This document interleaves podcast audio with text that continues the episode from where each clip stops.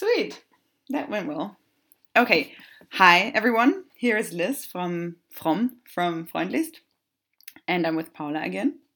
Hi, everyone. we managed to make an intro. So that's good. And we're here for the second time with hopefully better audio. And we have some tea, we have some candles. Yes, today we haven't actually spilled the tea. No, we haven't spilled the tea. Not yet, but anything can happen. And we made a list of things before, a small list of things that we could talk about. I started asking you about the imposter syndrome, and you said you had like five things in mind already.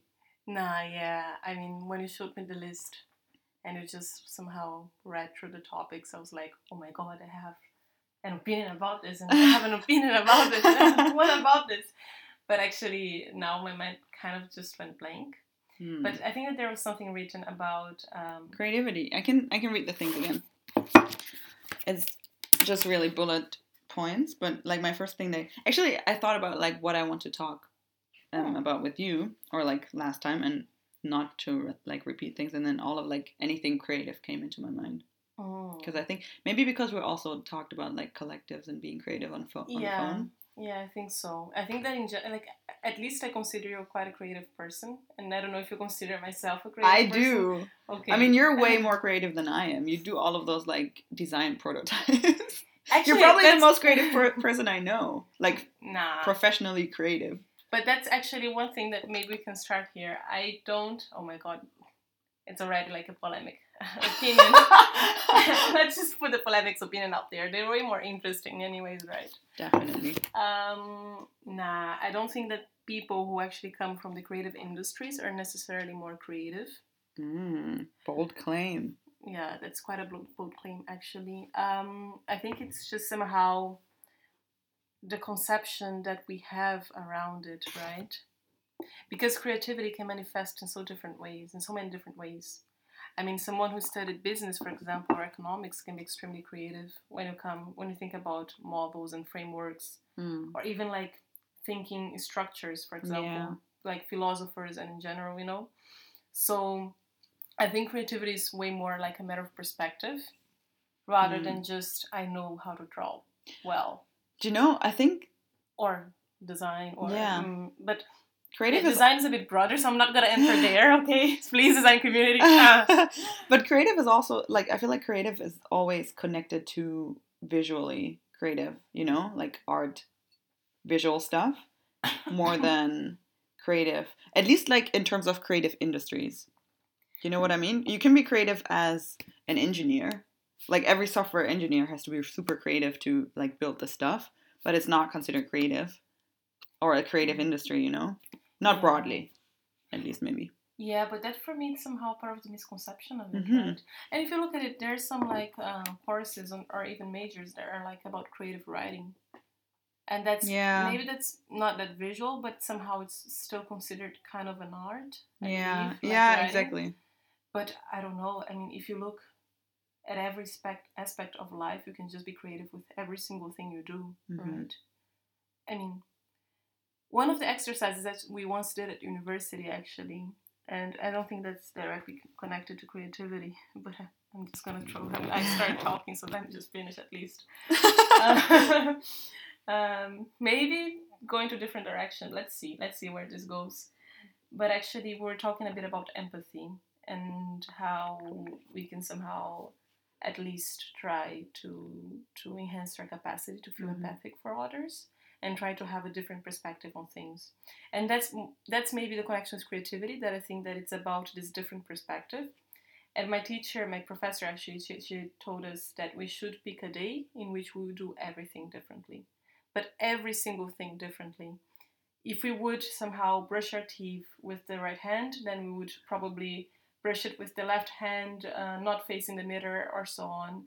Or we would maybe have a day that we would pretend that our limb is not working or they you know that just you know all of this so that you could put yourself in different situations and start to understand a bit better not not to the same degree definitely because that's 100% impossible i Mm. believe and the exercise of empathy doesn't really mean that you truly understand the context of the person because i think that only the person can actually you know, make sense out of that.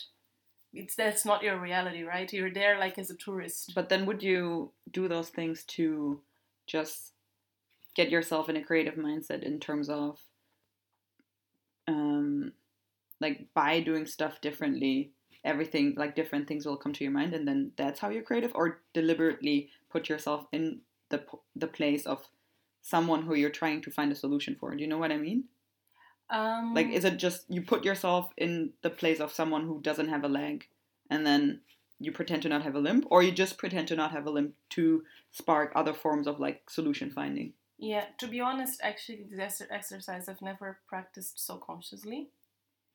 And I was also probably not that smart as I am right now during my first university years because that was something that we were when we were first starting to mm-hmm. explore mm. uh, design and etc and so on. But um, i think that both ways count. I think that in general the exercise was actually about seeing things differently. And we have to be very careful about as I said as I said before let me just try to put my, my myself in the place of someone who doesn't have a leg. Yeah. I have a leg and I don't actually I don't I will never know what it's like to not have a leg yeah. right? I can safely play this exercise and I say oh yeah I've experienced a day without a leg and I think that you feel this way. Yeah. But somehow try to increase a bit of the empathy realize more or less how things are not built for you know that setup. Yeah. And maybe also try to see things from different perspective. Another exercise and i think that's maybe a point that we can reach later but another exercise that this professor of mine also recommended she, she didn't recommend it was actually she did with the class and she told us okay so we have this class here and I want you guys to tell me if we were I don't know 30 people I don't I, and then she started from a row and she said I want each one of you tell me a different way how to cross this classroom. Mm. And then, of course, the first one said, Yeah, I would walk. The second one said, Yeah, I would run. The third one, I would jump.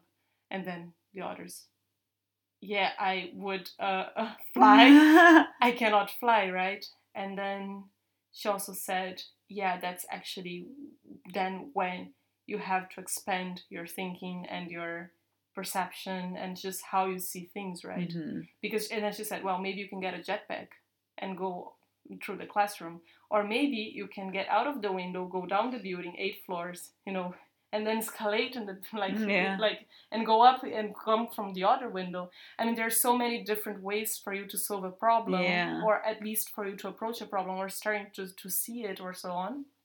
And then she said, yeah, so that's one way. And I think that it's how it really works. I think that creativity can be quite creativity, that's quite a big word, but can be quite related to having limitations mm-hmm. in your mm-hmm. mind and working around them rather than just ha- I feel that it's way more about working with a closed brief and making something great out of it rather than having all the possibilities in the world, right? And just trying to I don't know. I don't know how to yeah.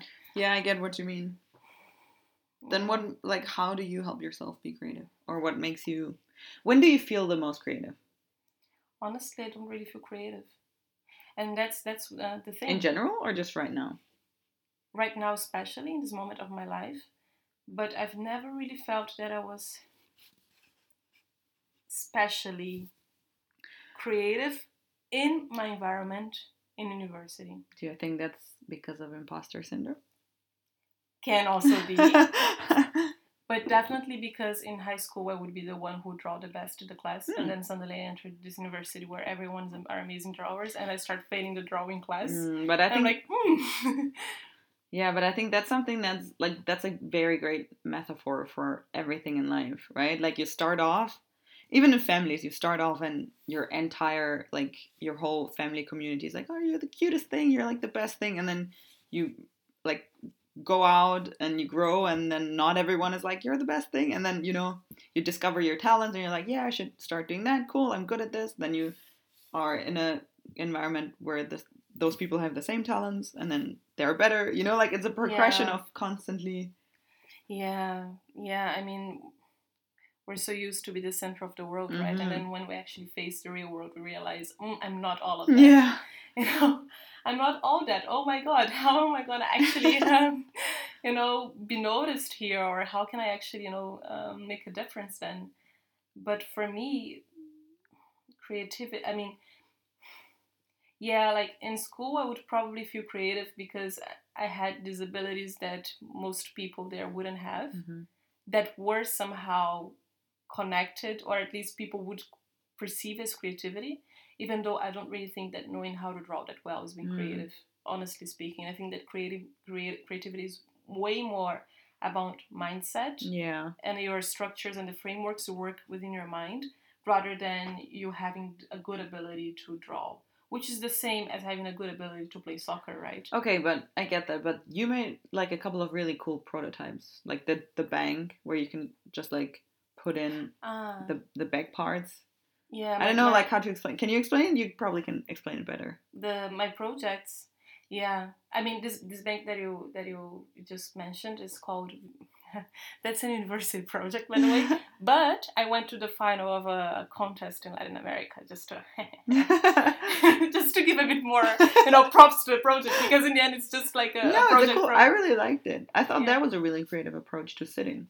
yeah but that's because um, you have to limit yourself so you can expand your Mm. perception and it's an exercise Yeah. it's not maybe. really yeah it's not really like something that you're born with and like whoa suddenly i see things in different perspective of course it can happen that someone already comes to this world with a different mindset. But in general we were all kind of put in a box by society right? Our thinking etc is all kind of built and directed somehow to a certain direction and way and path. And then it's just a matter of how much you force yourself to break that. And that's maybe like rather for me what creativity is. So it's really more about mindset and that structure than um, the action itself of doing something or drawing well. And maybe people connect arts and etc because they contest i always say contest because it's portuguese but they question a lot some standards of society. Hmm. so arts usually do that. And yeah there are some disciplines that actually do that while some other disciplines they just accept the reality of society Yeah. and they reinforce it right at the same time i think that everyone in every single area of study or field of field of study or area of work can do it. Hmm but this bench that you're mentioning it's like so basically so you guys can understand it's a bench to for outdoors and the backrests they can be moved back and forth. So you can put them on one side and the other and they have like three seats this bench. So you can just have the configuration you want.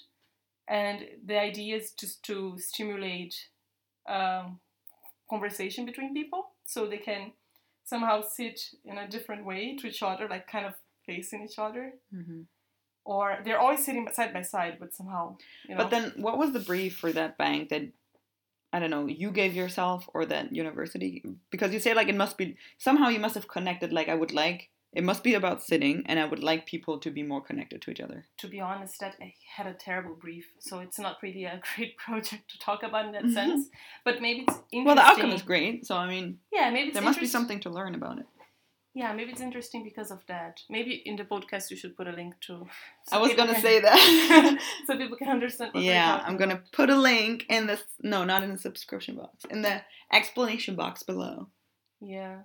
So I did that bench uh, when I was studying South Korea, and basically it was the first um, module. So you were in South Korea while you were making. Yeah, so the there were there were several stages for it. So the Mhm. prototype that you saw, I think that in the project you you see two prototypes. The very first one that's a bit smaller, that's the one that I made in Korea, and I had to leave it there. Mhm. I couldn't bring it back to Brazil with me. And then in Brazil, I decided to replicate. So I actually put it. I I entered a contest with the brand, the bench, and then it was selected. And then I had to create again Yeah, the bench. right, and then I that. created with the proper wood and all. Yeah. And then by the way, they never gave back my bench. mhm. Yeah. and it was super expensive. It was real wood. Um, but let's just put that aside. So um, no, but I was in this class there, and it was the first module. No, I think it was for second year students or so in Mhm. design. Um, and then the the brief from the teacher was actually you have to create a chair or a bench or whatever, you know, something to sit on, uh, made out of uh, two I think it was two, how to call it, um, um, tábuas, um, Blocks of blocks. wood. Yeah, blocks of plywood. It was not really blocks, but rather something like that. Yeah. I don't know how to explain. Planks. Yeah, planks of plywood, something like that. And yeah, so that was his brief, and he said, yeah, you have to do like everything, you know, blah blah blah. And we can also have uh, a woodworker uh, helping you out Mm. with some of the specifications, because then he has knowledge, he understands better, like how much force actually the bench can Yeah. take or not, blah blah blah, or the chair. And then we worked, uh, we did the design, and then together with this woodworker, we would somehow adjust a bit here and there. He would Mhm. like to say, yeah, I don't, you know, um, he would help us around because it was a very junior kind of class still. I had troubles with that, of course, because he was Korean and I didn't speak Korean. So in the end, I kind of had to figure out on my own. But in general, it was like really, it was a journey somehow.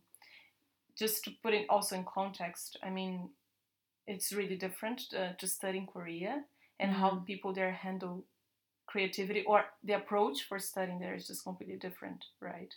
And it's not really a criticism. I don't think it's better nor worse. I think it's just different. And you have different ways um, that you can criticize Western education or Korean education, Far East Asian, Eastern Asian education, right? But in they they would just work too hard. That was like I was literally like I don't know that Your that- Brazilian soul was like, no let's sit in the sun for a little bit. it took the uh, the soul out of me, you know. It Yeah. was just, and they would have such a pragmatic approach, while I would have a way more flexible and Organic. organic approach Yeah. to things, and I had to really learn some structure there. But that was basically the brief that was given, and then I was just like, okay, what can I do? And then I just started drawing. That's the first thing that I did. I'm like, I'm just gonna think about all the weird type of chairs that I can think about because why not? Yeah. you know so just start drawing like all the types of crazy chairs and then i was gonna like going in websites and i was like thinking oh it- can that be a chair mm, let's see and i was seeing That's all cool. yeah i was seeing all type of weird objects like i don't know maybe this here that's like um how to call that Hand cream. a hand cream and i was like oh can that be a chair let's try to make that into a chair and then after that, by the way, I don't recommend this approach to designing at all. You know, design has advanced so much since then. But um, since then, it's like 2013. But okay. Um, Hello, kitty cat. but you have this junior student who actually has not really a clue of what to do, right? And then, okay, I have to design a chair, and I have to do it with these two planks of plywood Right. And I just have to make something different. So what do I do? And then I was like, the first thing that I'm gonna do then, if it has to be different, is that I'm gonna break every conception of what a chair is. Yeah. So if you look at it, I mean, a definition of a chair we make ourselves, but why should a chair be have four legs? You know, we, then I just tried to go back to the function of a chair. Um, okay, so it's something that we can sit on and that we sh- can rest on.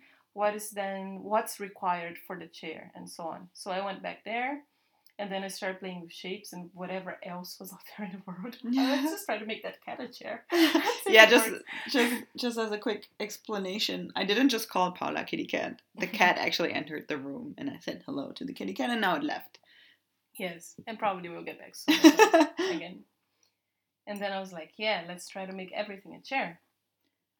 And at some point, I started also questioning more the social value Hmm. of that chair. Did that just pop up, or was that like, you know, like did you have the agenda to think about that, or did you just like at some point randomly or connected to something pop up in your mind? I would have loved to say that I had an agenda and that was planned and that I properly followed the design process as it should be and not really black mouth mouthing my whole you know, uh, like uh, field of like discipline and also my future career.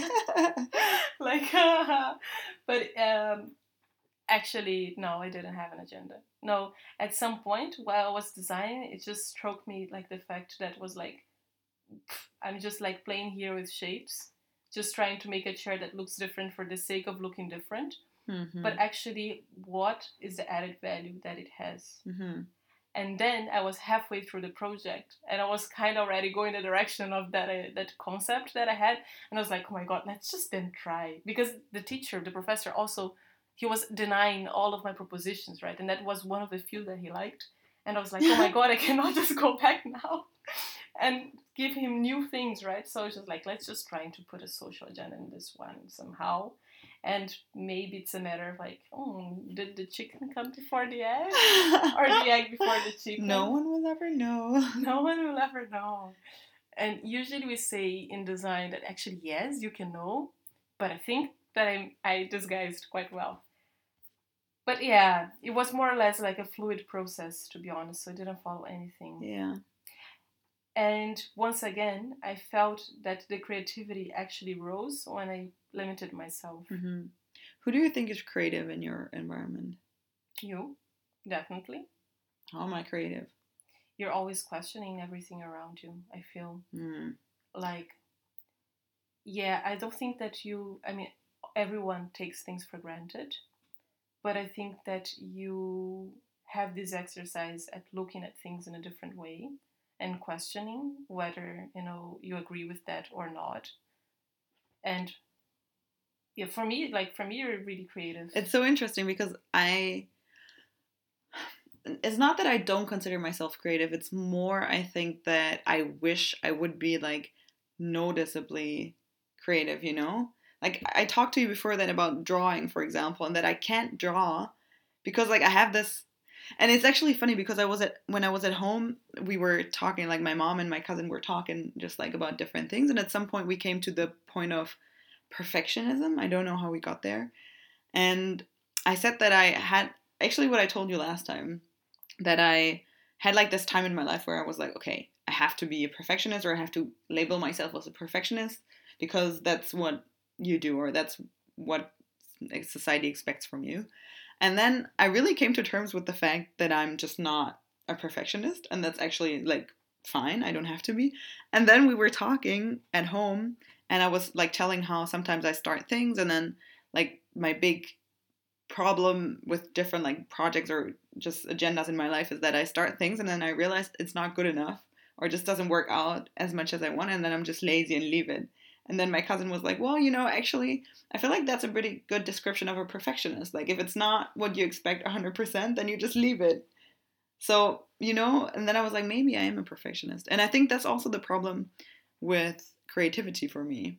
That I'm like, okay, I have this idea, like I want to draw. I have this idea what it should look like, and then it doesn't get there and I can't just let go and you know, like let it be what it is or let it become what it will be.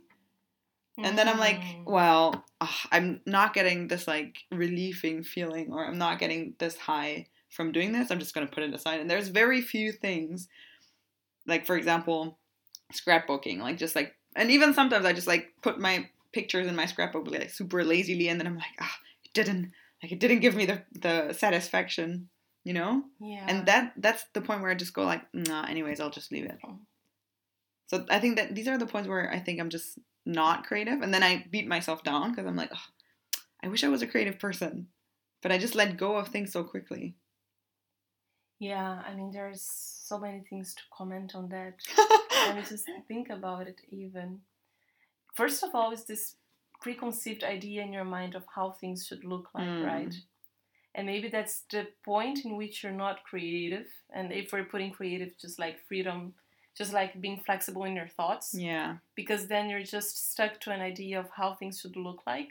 And that's the point that one should break free, right? And just think, actually, it can look like anything hmm because there's no right or wrong. It's my drawing, and I can just make it look like whatever I want. The second one that I want to comment, if we look in that direction, the people who are most noticeable or most somehow respected are the ones who actually do that, right? yeah, like divert from what's expected. You mean? Yeah, I think so. And I think that maybe since modernism times, even. I mean, there was a point as well that, like, we have, like, really, if you, it's maybe talking more about arts, but replicating reality Yeah, was something that they would say, yeah, that's like, okay, that just shows a lot of kind of ability that you have, and that was very regarded. But nowadays, I mean, not really nowadays, but in general. I'm thinking about that because I, I I saw I think a video or something, or a documentary. I don't know, like a while back, and or even maybe it was a YouTube advertisement for masterclass. I think that was what it is about music, like musical writing and composition, actually, like composing. And the guy who held, who, like, holds the masterclass was like um, talking about this. Like, you just got to do what comes in your mind and re- disregard standards that you're looking for. Because even Bach, like back in the days, like now his music, we're all like, we know all of his music. We think it's genius and like it's standard to so many things. But back in the days, apparently, or actually, people were regarding his music as like breaking the laws of what's acceptable in these kinds of things. So, like when we look back, we just accept things for the standard because maybe they are have become that, and then we just integrated this without looking at the history they've come from. You know? Yeah, yeah, yeah. It's it is it is very much like that. I mean, to be honest, and that's probably something that I did wrong with my Vira Casaca bench. Being different for the sake of doing it differently Mhm. is also it doesn't really add much value as Yeah. well, right? I mean, uh, in the case of my bench, I was lucky that later I found like a good reason for it to be the way it is, and blah blah blah. And probably that was already a bit in my subconscious during the process, but actually, it's not that there's the right way of doing things Mm. because there is not. But the same same way that we say, yeah, technology for the sake of technology. Also, uh, I'm gonna do this differently just because. I mean, then what add, what value you're adding, right? S- Things are in a certain way, also for a reason, and it's Mhm. not like everything should be disposable. At the same time, people who can inte- intelligently, con- like question those things, and come up with like an answer that is also like that shifts perspective, but also adds like value. That also like people are like, wow, this completely, you know, I wouldn't have thought of that, or maybe, oh God, that's so obvious that I wouldn't have thought of that. I think that these are the ones that you're like, wow, yeah, they are really, yeah, that's a true creative person or so, and blah blah Mhm. blah. And it's easier to see that in arts because that's an exercise that people are more used to do in this field of work, right? To try things differently or to just try break some norms and and, even blah, more blah. encouraged to do that. maybe. Yeah, yeah, yeah. And um, you don't really see that in many other fields of work. And that's why people in other fields of work don't find themselves creative. In your case, I just think you're like incredibly, incredibly creative. And the only issue is that we associate creativity with this like you know abilities of like huh drawing or Mhm. singing or i don't know like making music and it's so much beyond that right because you can also just make music but be trapped in a box Mm. you know and i'm not even talking about because you compose classical music some classical composers are extremely creative as well Yeah. following rules and all you know because creativity can also be finding all the different ways that you can work within a certain pattern right Yeah. it's uh, can all it can also it's not all about only escaping that pattern but sometimes you have a closed brief and you're like okay like i have to to make it work without leaving this box or sometimes and maybe it's better to not leave the box but sometimes maybe it's just better to even ignore the box so Maybe I'm not. Maybe I'm not impe- imperfectionist. I'm just lazy. I feel like that's something. How mom told tells me that all the time that I'm lazy, mm, and now like I'm I'm, I'm finally like I'm, I think I'm starting to get to terms with that. really I think so because it's true. Like I am. I I read this book. Um, what's it called? Like the. The making of behavioral economics. I studied economics, so sometimes I go back to stuff like this. And it's this guy who, like, drove behavioral economics like very very far, like one of the founding fathers, so to speak. And he starts off his book um, with he's he's friends with um, Tane- Kahneman and Tversky. They are Mm. like two like very um, famous psychologists that actually won the economics Nobel Prize, even though they're psych- uh, psychologists. Um, and he starts off the stories, uh, the, the whole book with like one short chapter or like one short introduction um, with a story with one of them and then with another one of them. And one of the stories says like he is somewhere like visiting uh, Kahneman, and then he gets on the phone, like he gets a phone call. So Kahneman gets a phone call from somebody else to talk about him because they're inter like interviewing different people because I don't know maybe of his book or something. And then he's on the phone and he says like, oh, he's one of the um, most most lazy people, most intelligent and most lazy people that I know. And then he was like, How can you say that? How can you say on the phone that I'm lazy? And he's like, Well, I think it's a good thing because that means you, like, with the things that you actually succeed with, these are like the things that really, really you consider deserve your attention. and I read this and I was like, I'm lazy, you know? Yeah, but that's, I think that's just such a great way, like, to look differently at things. Yeah because I mean it's just also a social conception that being lazy is something bad, Mm. right? Because in this society we have to be productive. especially in Germany. Really? I feel like it, like in Germany, there's look like if you, I mean, you could tell me more about Brazil, but there are so many cultures where just sitting in the sun, having a coffee, just having a chat, like there's so much value attached to social things or just general things of enjoying life as it is. But we don't do that here. We're just like, you know, there's not like Now afternoon coffee or. now I can totally understand my past relationship. No. Oh, really? yeah, like um, my you know my past relationship would call me Fowly, Fowly Powly. that is horrible. yes, he would call. No, but if it's meant cute, I mean, I just admitted that I'm lazy and I'm trying to trying to be proud of it. But you're I- I think you're not lazy, man. You you're staying at work so many hours. But then again, see, that's my problem. I consider that with not being lazy. N- yeah, but that, yeah, that's That is a problem me, of society. for me. That's n- not related at all. yeah, it is. It is really not related. It's just the first thing and, that popped up in my head. And there can be people sitting at work for 10 hours and actually not doing a lot of work. We're pointing at different people in the room. Yes. Where's the cat? I'm not here. so can also happen, you know. Um, and actually, for example, that's something to connect with South Korea. It would happen a lot that students have an exam for the next day or next week or so, and then they would go to the library, and then they would just stay there in the library. Mm. A lot of like times, like on the phone or like you know eating or sleeping even in the library. It's very common and stay Sleeping hours. in the library. Yes, Ugh. staying hours and hours there, like I don't know, 18 hours in a day or so, and probably actually focus studying. I don't know, like five five hours, four How do you hours or sleep so. in the library? Yeah, but I think that it's also a bit like to not feel that guilty. But what are? I'm- I'm- I'm- that's, that's at least my, I'm my Western in, Western uh, interpretation. Of But I'm really interested in the physics of it. Like, how do you sleep in the library? You just sleep on the floor? no, like ah, because they have this um study tables with uh divisors. And then how do you sleep? Like, just like this? Yes, Oh my god. and Koreans can actually sleep everywhere. Hmm. I mean, many That's not of a them. bad thing. I'm not gonna generalize, but I've seen many Koreans Hmm. sleeping in many different spots, and I find in that- many I- different spots. and I find that an amazing ability, especially yeah, because great. I don't find them lazy. Like they're not lazy people at all, and they.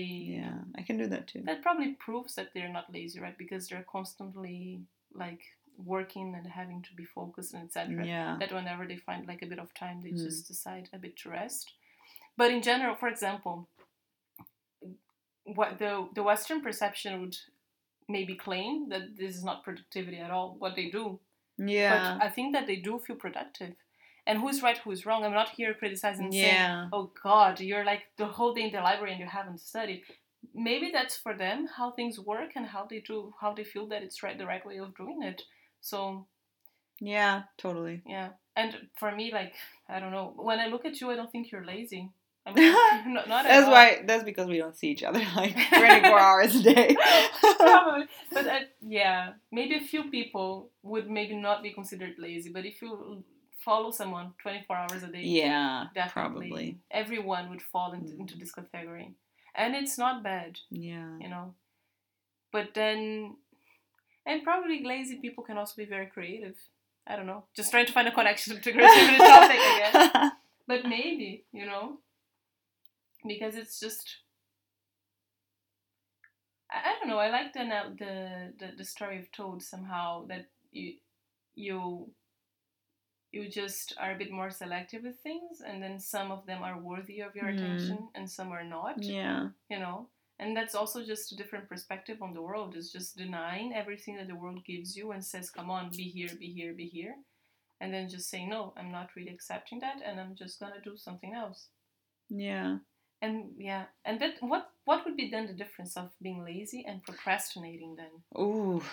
Well, I actually I've heard another podcast about this.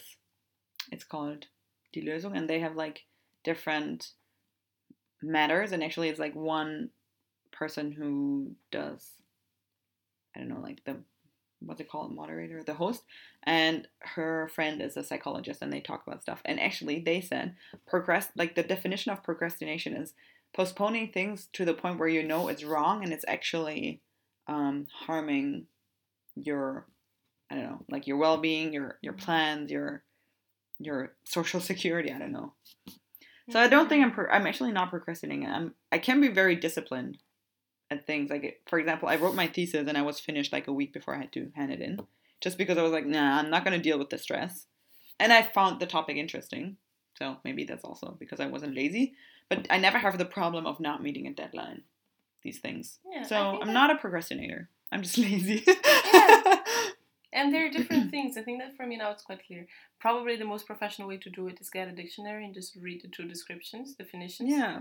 But I'm like, mm, No. no. Not now. Let's also, just keep with our truth. Yeah. I mean, what is the truth, anyways? yeah, it's true. oh God. Now, yeah. But should then we go back to the point? point, and there was just one point that I kind of I now lost. But talking about creativity and talking about you when you were there in the south with your family, and how you don't feel creative. yeah. What are the reasons? Then it's a question that I, I ask you. Then, what are the reasons why you connect creativity to arts? I think, man, that's gonna sound really unreflective, but I think it's just what I realize gets recognition from parts of the society that I find desirable. You know, I've I actually feel I I I yeah. you know I- it that- sounds really bad maybe No, it doesn't sound at all, and I also have a huge criticism behind that as well. There is a huge criticism. I'm not so sure if, I mean, at, at least from your speech, I can also make a huge critic that it's a one that, yeah. polemic maybe yeah, let's see, let's see. Maybe not that much, not as much as uh, the other one, but that I actually find quite important as well because it is a part of society in which they are there praising themselves. You know. hmm.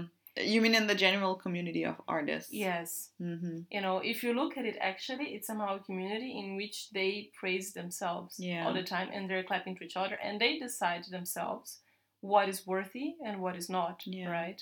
And if like now, if we bring now to nowadays and the galleries and how they work and all of the shit behind that, then it's just crazy insane, right? It's just someone who probably built a name saying, "Yeah, I like this artist. Let's just try to make that person rise and just let's try Yeah. to make that that sell." You know, and then the suddenly prices just boost. Um, but that's something else. Yeah, and maybe something that just popped to my mind is also what I admire in a way about the create creativity that I can see in artistic spaces is how they just maybe, I mean, who knows, but just live the life their life how they want it and just live their truth, you know, like by obviously judging by things that are very um what's it called? Very top layer not in depth. What's it called? There's a word for that. Superficial. Yeah, very superficial. But like stuff like how they dress and you know, like these kinds of things, it always seems to me that this particular group of people is very um in touch with doing the things how they want them to be done. Maybe it's not the case, but I think that's something that I admire and also maybe something that I f- would like to unlock with creativity, you know? I don't know. Hmm. It's very therapeutic now. yes, but um, I get what you mean. it's also a bit of looking at the other and seeing how different from the standard that person or whatever that person creates is, right? But at the same time, I mean, I don't know. Nah, there are so many different perspectives on this that it's really complicated then to to create a proper opinion about it mm. in my like in, for me but in general i wouldn't hmm, how how can i express that i think it's all overrated. That's how i can express it.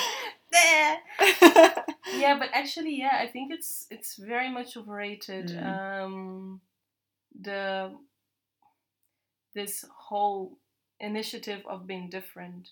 Because i mean yeah it's definitely that's what i said in the beginning right? Because something looks cool and etc and it's more desirable. But i don't really believe in narratives that mm-hmm. don't have a why for being and for existing and i'm not saying that you admire people who, who don't have these narratives. Most likely that's what, exactly why you do right? That the person is completely like out of you know the standard and have such a strong narrative behind them. Um, and then yeah that's truly for me okay. That person is truly creative.